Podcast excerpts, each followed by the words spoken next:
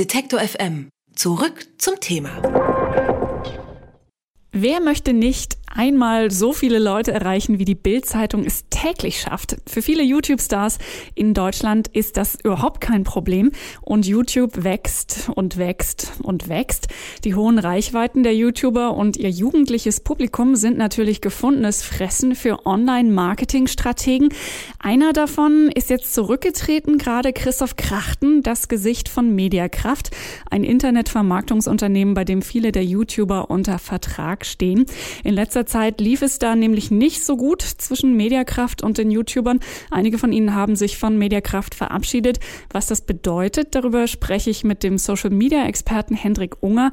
Schönen guten Tag, Herr Unger. Ja, schönen guten Tag. Beobachten wir denn da auf YouTube gerade einen knallharten Verteilungskampf um Zuschauer und Geld oder was passiert da?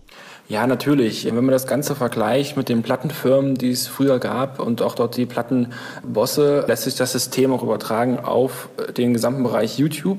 Denn auch hier in dem kleinen Mikrokosmos gibt es Stars, gibt es Manager, die diese Stars verwalten und natürlich auch Firmen wie Mediakraft, die dann dort versuchen natürlich auch ein großes Stück von dem Kuchen sich selber abzuschneiden und auch mit Konkurrenten umgehen müssen, die das Gleiche vorhaben. Um wie viel Geld geht's da? Also wie groß ist der Markt? Wie kann man sich das vorstellen? Also ich denke, dass es stark unterschätzt wird, denn der Markt ist sehr, sehr groß. Es gibt Millionen von Aufrufen wöchentlich für einzelne Videostars, die wirklich sehr gut aufgestellt sind. Und das hat natürlich ähm, eine, direkte, eine direkte Korrelation zu Werbegeldern, die damit verbunden sind. Und dadurch wird das Business auch so umkämpft. Ähm, denn am Ende geht es darum, wie viel Werbung kann ich schalten bei ähm, der richtigen Zielgruppe, die durch die YouTuber erreicht wird. Und das halt wirklich in so einer großen ähm, Frequenz, dass sich das so richtig lohnt und die ähm, Werbetreibenden natürlich auch hier ähm, ihren richtigen Ansatzpunkt finden. Ähm, die Verwalter, also die Manager wie Mediakraft und Co., die bekommen natürlich einen Anteil, wenn sie so, eine, so einen Werbeplatz vermitteln für ihre kleinen Schützlinge, die YouTuber. Und ähm, darum geht's am Ende. Und die Zielgruppe ist ja tatsächlich eine sehr attraktive äh, im Netz. Das sind die jungen Leute, die eben im Fernsehen und im Radio gerade wegbrechen, die man dort eben nicht mehr erreicht. So sieht's aus. Im TV-Bereich sind natürlich Rückgänge zu beachten, aber auch halt die Zielgenauigkeit, die online natürlich sehr viel messbarer ist und somit auch eine erhöhte Transparenz für die Werbetreibenden an sich bietet, was es lukrativer macht, über Online-Kanäle zu werben und natürlich in Verbindung mit Bewegtbild funktioniert das sehr, sehr gut. Man ist direkt in der Zielgruppe des YouTubers und kann damit auch sehr genau ausrichten, wo die eigene Werbeanzeige laufen soll und wo nicht. Im Zentrum der aktuellen äh, Debatte steht ja nun die Agentur Mediakraft aus Köln, die einige der erfolgreichsten deutschen YouTuber unter Vertrag hat. Sie haben ja gerade schon ein bisschen beschrieben, wie man damit Geld verdienen kann. Einige dieser YouTuber, die da unter Vertrag stehen, beklagen die Abhängigkeit von solchen Agenturverträgen. Welche Probleme gibt es denn da? Ja, natürlich sollte das ein äh, Geben und Nehmen sein. Eine Beziehung zwischen einem ähm, Manager wie Mediakraft und einem YouTube-Star ähm, sollte ausgewogen sein. Es sollte jeder etwas davon haben. Es sollte eine Win-Win-Situation sein und nicht einer mit Nachteilen zu kämpfen haben. Beispiel der YouTuber, der natürlich ähm, an der Front steht und dort seine beliebten Videos veröffentlicht, der soll auch eine gebührende Zuschauerschaft haben und eben auch eine äh, entsprechende Beteiligung an den Werbegeldern und den Einnahmen.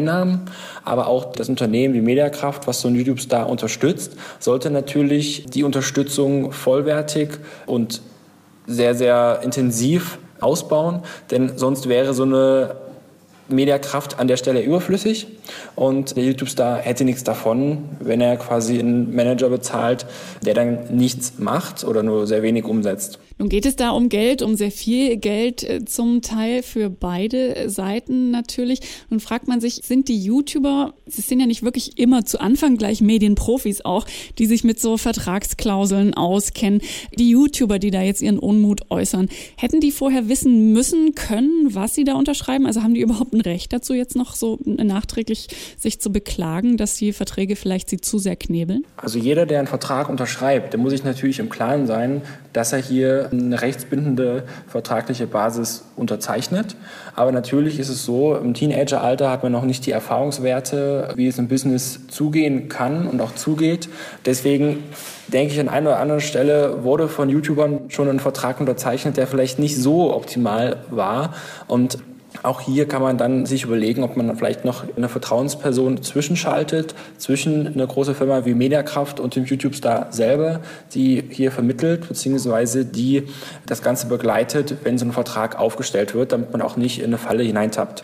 Ist denn Christoph Krachten von Mediakraft dann offenbar nicht mehr diese Vertrauensperson gewesen? Was hat ihn da zum Rücktritt veranlasst? Was genau der Grund war für den Rücktritt von Christoph Krachten, kann ich nicht genau sagen.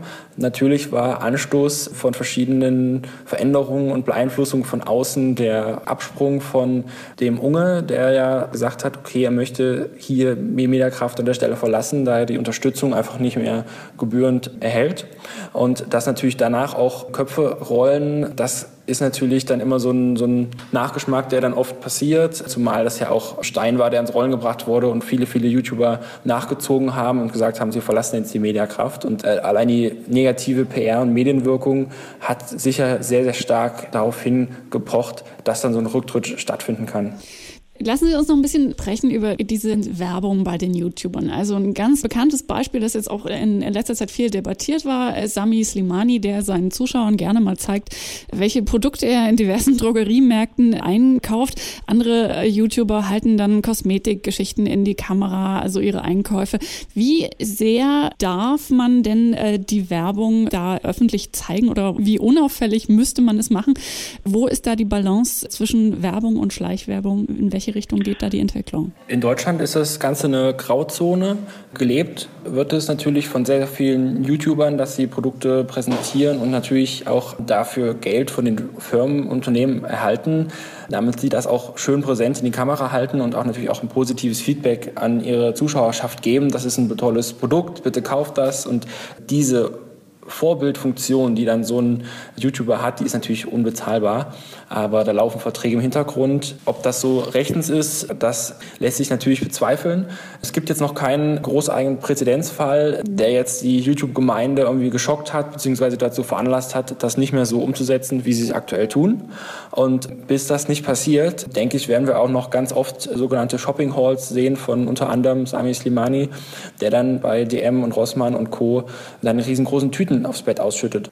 Sie haben das schöne Stichwort äh, Vorbildfunktion gerade schon erwähnt. Erfolgreiche YouTuber gelten als besonders authentisch und sind ja vielleicht auch gerade deshalb so beliebt. Vor allem muss man ja eben sagen, bei dieser sehr jungen Zielgruppe, die vielleicht auch nicht so viel hinterfragt, wie andere Menschen das vielleicht äh, tun. Nun gibt es auch den YouTuber Dena, der hat zum Beispiel für die AfD geschwärmt auf seinem Kanal und ist dann aus diesem und anderen Gründen, unter anderem von Moderator Jan Böhmermann, für fehlendes Verantwortungsbewusstsein Selbstbewusstsein kritisiert worden, andere YouTuber auch. Wie sehen Sie das? Ja, man hat wirklich eine sehr starke Vorbildfunktion und ich bin mir nicht sicher, ob jeder YouTuber sich dessen auch wirklich zu 100 Prozent bewusst ist, sonst würden solche Fettnäpfchen auch nicht passieren. Aber auch auf die Werbeverträge bezogen ist es hier ein Balanceakt, was man natürlich dem Zuschauer zumuten kann als wirklich wahre Meinung des YouTube-Stars und was jetzt wirklich eine gekaufte Meinung ist, zum Beispiel durch ein Produktsponsoring. Das sagt Hendrik Unger, er ist Social-Media-Experte bei NetSpirits und mit der YouTube-Szene vertraut. Vielen herzlichen Dank für das Gespräch, Herr Unger. Ja, sehr gerne. Alle Beiträge, Reportagen und Interviews können Sie jederzeit nachhören im Netz auf detektor.fm.